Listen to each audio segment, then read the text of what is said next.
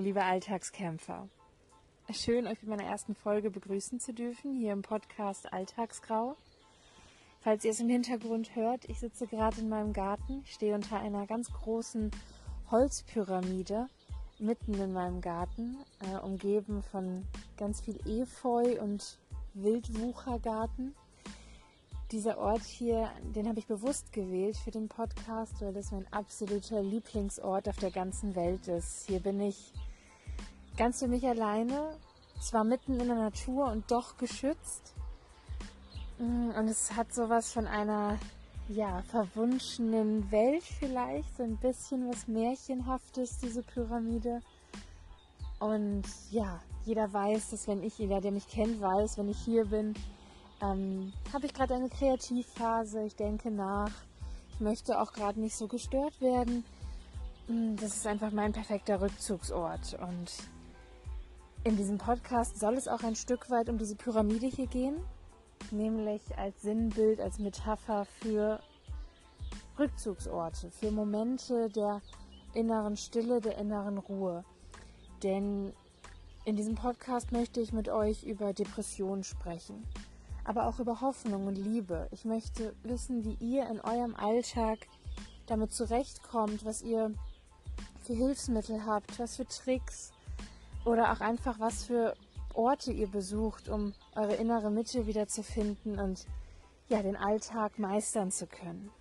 Wie ihr schon hört, also in diesem Podcast, da soll es wirklich nicht, nicht hauptsächlich um mich gehen, eher im Gegenteil, es soll um euch gehen. Ich möchte eure Geschichten hören. In jeder Folge werde ich einen anderen Gast zu Besuch haben.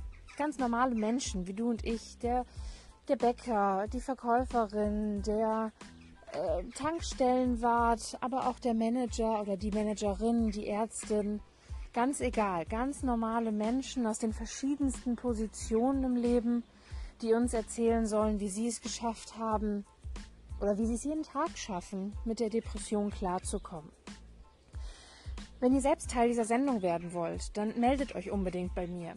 Ihr könnt mir auf der Facebook-Seite schreiben, www.facebook.com/alltagsgrau oder ihr schreibt mir eine E-Mail an info@alltagsgrau.de und erzählt mir von eurer Geschichte und dann melde ich mich gerne bei euch.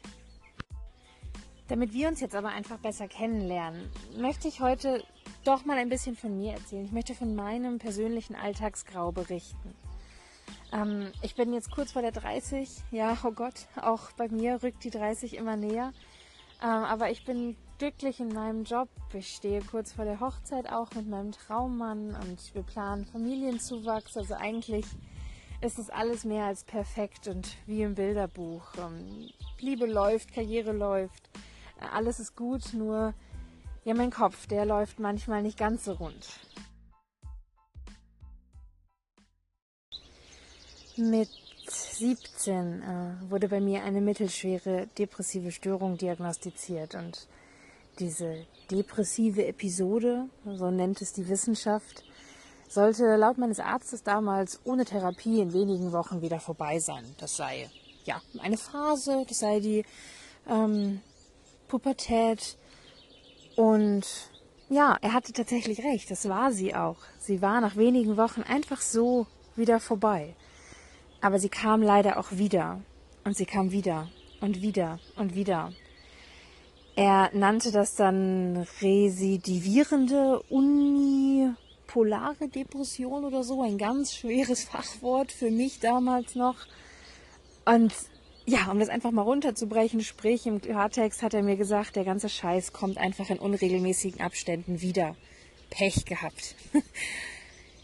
Das ja, war für mich einfach äh, unbegreiflich. Ich konnte nicht verstehen, wieso ich und wieso sollte ich dagegen nichts tun können. Und ja, zu diesem Arzt ging ich nie wieder, weil die einzige Hoffnung, die er mir versprach, war, dass ich ihn ab jetzt mein ganzes Leben lang sehen werde. Und das hat mich nicht so überzeugt. Äh, zwei Jahre lang ähm, traten diese, diese Episoden, diese depressiven Episoden in ganz engen Abständen immer wieder auf. Und ja, es war wirklich mehr ein Alltagsschwarz als, als ein Alltagsgrau. Also diese zwei Jahre von 17 bis 19, das war wirklich schlimm. Ähm, direkt nach dem Abi zog ich aber ganz weit weg von zu Hause Und die Heftigkeit meiner depressiven Episoden, die wurde dadurch weniger. Manchmal lagen da jetzt sogar wirklich Monate zwischen und ich hätte fast das Wort geheilt in den Mund genommen an der Stelle. Weil es war einfach jetzt nicht mehr so dieses tiefe, alles umschließende Schwarz, sondern es war ein, ein leichtes Grau, eine, eine Regenwolke, die mich begleitete. Und davor musste man sich nicht fürchten. Ich bin Halbirin, ich bin in Hamburg aufgewachsen. Ich kenne Regen, dachte ich. Ich bin ein norddeutsches Mädchen. Ich brauche keine Angst haben vor einer Regenwolke. Ähm, es gibt da auch wieder einen wissenschaftlichen Begriff für. Ähm, Dysthymie nennt man das. Das bedeutet so viel wie, man hat jetzt ein missmutiges Gemüt. Ähm, das Ganze zählt tatsächlich zu einer chronischen Depression, aber diese Depression, das war jetzt irgendwie Teil meines Charakters. Ich war nicht nur rothaarig und ein bisschen übergewichtig und halbwegs intelligent, nein, ich war jetzt halt auch missmutig. Und auch damit konnte ich irgendwie leben. Ähm, auch das hat für mich einen sehr norddeutschen Charakterzug, muss ich sagen. Von daher war das okay für mich und ich lebe damit bis heute. Ähm, ja, wie gesagt, ich tue das bis heute. Aber früher als Teenager, da war das auch irgendwie anders. Früher, so mit 17, da bevorzugte mein persönliches Alltagsgrau passenderweise die Dunkelheit. Also abends, da war es wirklich, da war es am schlimmsten, da war die Traurigkeit immer am stärksten. Triste, regnerische Tage verschlimmerten den, diesen Gedankennebel, der sich da in meinem Kopf breit gesetzt hatte. Was natürlich über den eben erwähnten norddeutschen Regentagen äh, schlimmer wurde dadurch. Ähm, ich weiß nicht, gibt es da eine wissenschaftliche Erklärung zu, liebe Alltagskämpfer? Verratet es mir, wenn das jemand weiß. Ist es irgendwie so, dass der Hormonspiegel bei Teenagern ab 21 Uhr rapide in den Keller sinkt? Oder was passiert da in, in meinem Körper? Besonders schlimm waren tatsächlich auch immer Sonntage. Ich, ich persönlich, ich hasse Sonntage bis heute. Ähm, als Teenager war das noch schlimmer, weil ich eine Fernbeziehung damals geführt habe und Sonntage bedeuteten für mich immer ein Abschied. Und der Sonntag ist auch einfach so unproduktiv. Das ist, glaube ich, heute mein größtes Problem. Sonntage sind so, so unlebenswert für mich. Ähm, ich habe mal einen Artikel gelesen, da hieß es, dass oder wie irgendwie, warum, warum kluge Menschen Sonntage scheiße finden oder warum kluge Menschen, ähm, warum es denen sonntags halt schlecht geht. Ich glaube, so war der Titel dieses Artikels. Und es gibt tatsächlich auch da wieder einen wissenschaftlichen Namen für. Dieses Phänomen nennt, nennt sich nämlich ähm, Sonntagsneurose. Und ja, diese Sonntagsneurose habe ich definitiv und die hatte ich als Teenager definitiv auch. Also die Liste der Krankheiten wird bei mir immer länger. Ne? äh, Charaktereigenschaften, rothaarig, übergewichtig, klug, missmutig mit Sonntagsneurose. Aber mittlerweile ist es unabhängig von Uhrzeit und Wetter. Mittlerweile kommt es vielmehr auf emotionale Auslöser an. Also eine klitzekleine Kleinigkeit passiert und ich bin sofort gefangen in so einer Gedankenspirale. Ich habe da ein kleines Beispiel für euch. Letztes Wochenende. Da war unglaublich schönes Wetter hier. Die Sonne schien, ich hatte frei. Ich konnte den ganzen Tag über tun und lassen, was ich wollte. Und es war wirklich ein schöner Tag. Auch mit der, mit der Familie. Mein Verlobter war bei mir, die beiden Hunde waren bei mir. Alles war perfekt. Und plötzlich überkam mich der Gedanke an ein Streitgespräch, das ich ein paar Tage vorher mit meinem Verlobten hatte. Gar nichts Dramatisches, aber wir kamen damals zu keiner richtigen Lösung und das Thema wurde erst einmal zur Seite geschoben. Es war nicht wichtig genug, ähm, also erstmal in eine Kiste beschriften und ab in den Schrank das Problem. Und ja, dann plötzlich hatte ich diesen Gedanken wieder im Kopf. Und über diese ganz grellen, fröhlichen Sonnenfarben, die in meinem Garten in jeder Ecke reflektierten, zog auf einmal ein grauer Schleier. Und ich durchkaute diese Gedanken wieder und wieder, das Thema von A bis Z nochmal durchgerollt und legte dabei auch so jedes Wort auf die Waagschale und überlegte mir mögliche Konsequenzen. Also, warum hat er dies gesagt? Was meinte er mit der Geste? Ähm, wirklich jede Kleinigkeit, ne, wie die Stellung seiner Beine war, während wir gesprochen haben. Ne? Körpersprache auch immer ein großes Thema. Äh, also ich habe es wirklich von A bis Z durchgekaut. Und was da in meinem Garten um mich herum geschah, das bekam ich nur ganz beiläufig mit. Das hat sich angefühlt, als sähe ich eine Fernsehserie und würde dabei noch mit dem Handy daddeln. Ich habe meine Hunde nur so schemenhaft gesehen, wie sie im Garten von A nach B rannten. Und auch die Blumen, ja, war mehr wie so eine grüne, grüne Welle, ein grüner Ozean. Ich konnte gar nicht richtig definieren, was das für Pflanzen sind, die da vor mir sind, weil alles so einen Schleier hatte.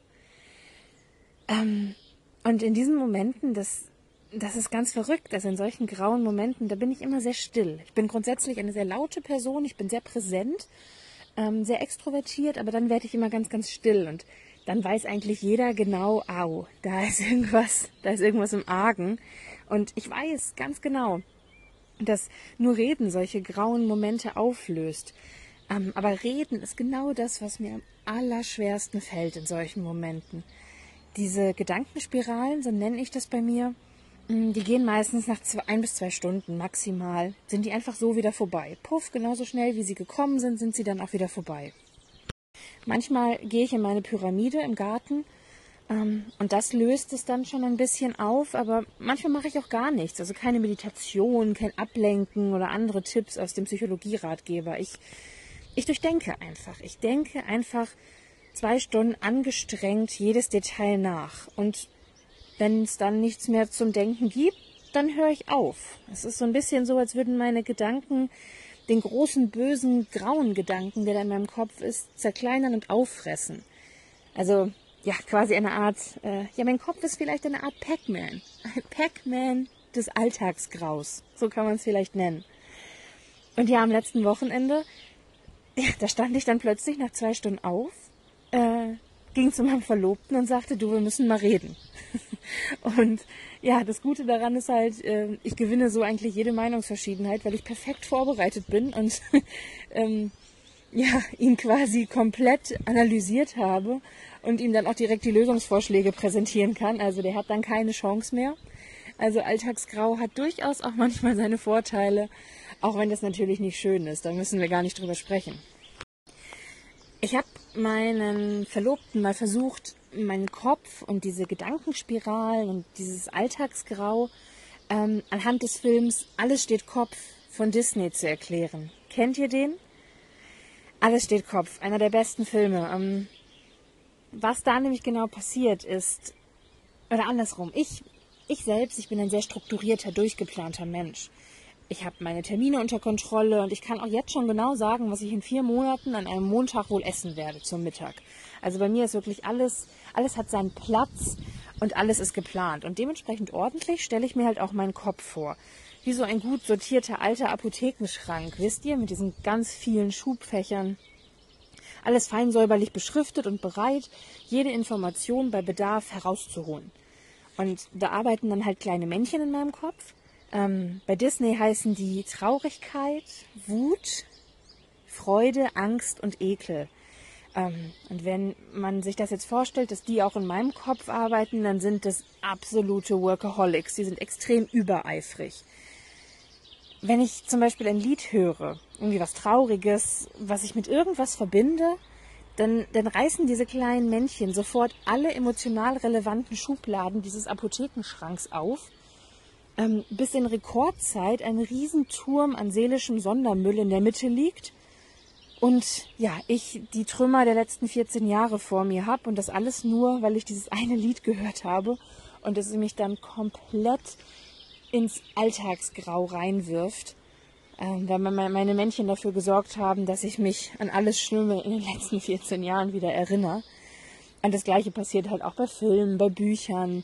Ich bin da wirklich sehr überemotional durch diese fleißigen Helfer in meinem Kopf. Und ähm, ja, die, die körperlichen Reaktionen kommen dann natürlich auch. Das will ich gar nicht verheimlichen. Also wenn ich dann ein trauriges Lied höre und alle Schubladen sind geöffnet, ähm, dann ja, weint man natürlich stark. Also es ist so ein unkontrollierter Heulkrampf manchmal, nur weil man Ed Sheeran Perfect im Radio hört und mein Gesicht dann auf einmal dank Mascara die komplette Panda-Maske wird. Also und wenn man dann fragt, Svenja, was, was hast du denn? Was ist denn los? Dann kann ich nicht viel mehr sagen als, das Lied ist traurig. und keiner versteht, wieso ich dann so überreagiere. Egal, ich schweife gerade ein bisschen ab. Also diese Workaholic-Männchen, ähm, die geben wirklich Vollgas in meinem Kopf. Ja? Die sind genauso ambitioniert wie ich. Und die erzeugen durch ihren Fleiß so eine grundlose Gedankenspirale. So, mir geht's gar nicht schlecht. Mir geht's nicht schlecht. Ich bin bei der Gartenarbeit. Ich pflanze neue Blumen ein. Die Sonne scheint, alles ist schön. Und im Radio wird dann nicht mehr Coco Jumbo gespielt, sondern halt Perfect von Ed Sheeran. Und zack, ist das Gedankenkarussell an. Und ja, das Problem ist halt auch, wenn die erstmal so eine Schublade dann da oben geöffnet haben in dem Apothekerschrank, dann fange ich halt auch echt an, so, ja, Beispiele zu hinterfragen oder Situationen zu hinterfragen, ähm, die ich schon 800.000 Mal durchgekaut habe in meinem Kopf. Ähm, wisst ihr, so Dinge wie, wäre mein Verlobter vielleicht doch lieber mit seiner Ex-Freundin von vor zehn Jahren zusammen? Ähm, immerhin war sie doch Leistungssportlerin und die könnte bestimmt total verrückte Sachen mit ihren Beinen machen. Und ja, ich, ich weiß, dass das nicht so ist. Und da haben wir auch schon ganz oft drüber gesprochen und das ist gar kein Thema zwischen uns. Aber in solchen Momenten kommt das Grau einfach und dann kommen diese Regenwolken einfach nur, weil die Schubladen geöffnet wurden. Ähm, und dieses, dieser Moment, dieses Alltagsgrau, das Problem daran ist, dass man dann plötzlich alles Schöne im Leben vergisst. Man sieht dann nur noch diese Regenwolke, man sieht nur noch Schatten, die sich so über alles ziehen, was man im Leben auch schon erreicht hat. Ne, dieser ganze große Haufen seelischer Abfall, der liegt hell erleuchtet in der Mitte meines Kopfes und ja, man hat wirklich nur noch Negativgedanken. Und ich glaube, das ist genau das große, große Problem beim Alltagsgrau, dass man verzweifelt versucht, Sonne reinzulassen in sein Leben und diesen Schleier zu durchbrechen, der dann plötzlich aufgezogen ist. Die Frage ist ja dann nur, oder das, was wir hier klären möchten in diesem Podcast, das ist die Frage, wie entkomme ich denn dieser Gedankenspirale? Wie lichte ich den Nebel? Wie, wie bringe ich Sonne in das Alltagsgrau? Und da gibt es keine allgemeingültige, perfekte Lösung. Wir reden hier nicht über Mathematik. Es gibt keine Formel. Das ist für jeden Menschen anders. Und jeder hat also sein ganz eigenes Alltagsgrau Survival Kit.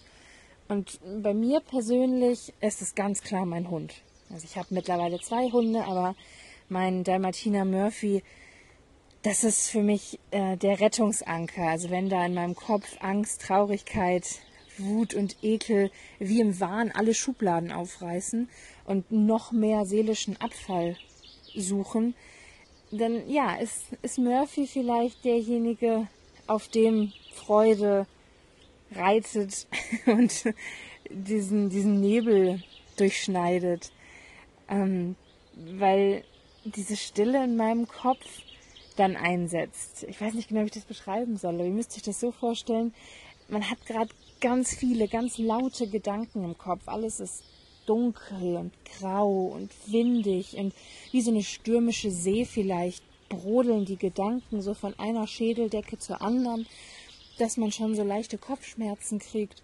Und dann kommt da dieser Hund angetapert und plötzlich legt sich das Wetter. Der Sturm ist vorbei, die See wird wieder ganz, ganz langsam und das Schiff kommt wieder in so einen leichten Takt. Und ja, alle Männchen, die da oben an den Schaltknöpfen in meinem Kopf sind, gucken auf einmal nur noch auf diesen Hund und es ist so ein allgemeingültiges oh. Wisst ihr, was ich meine?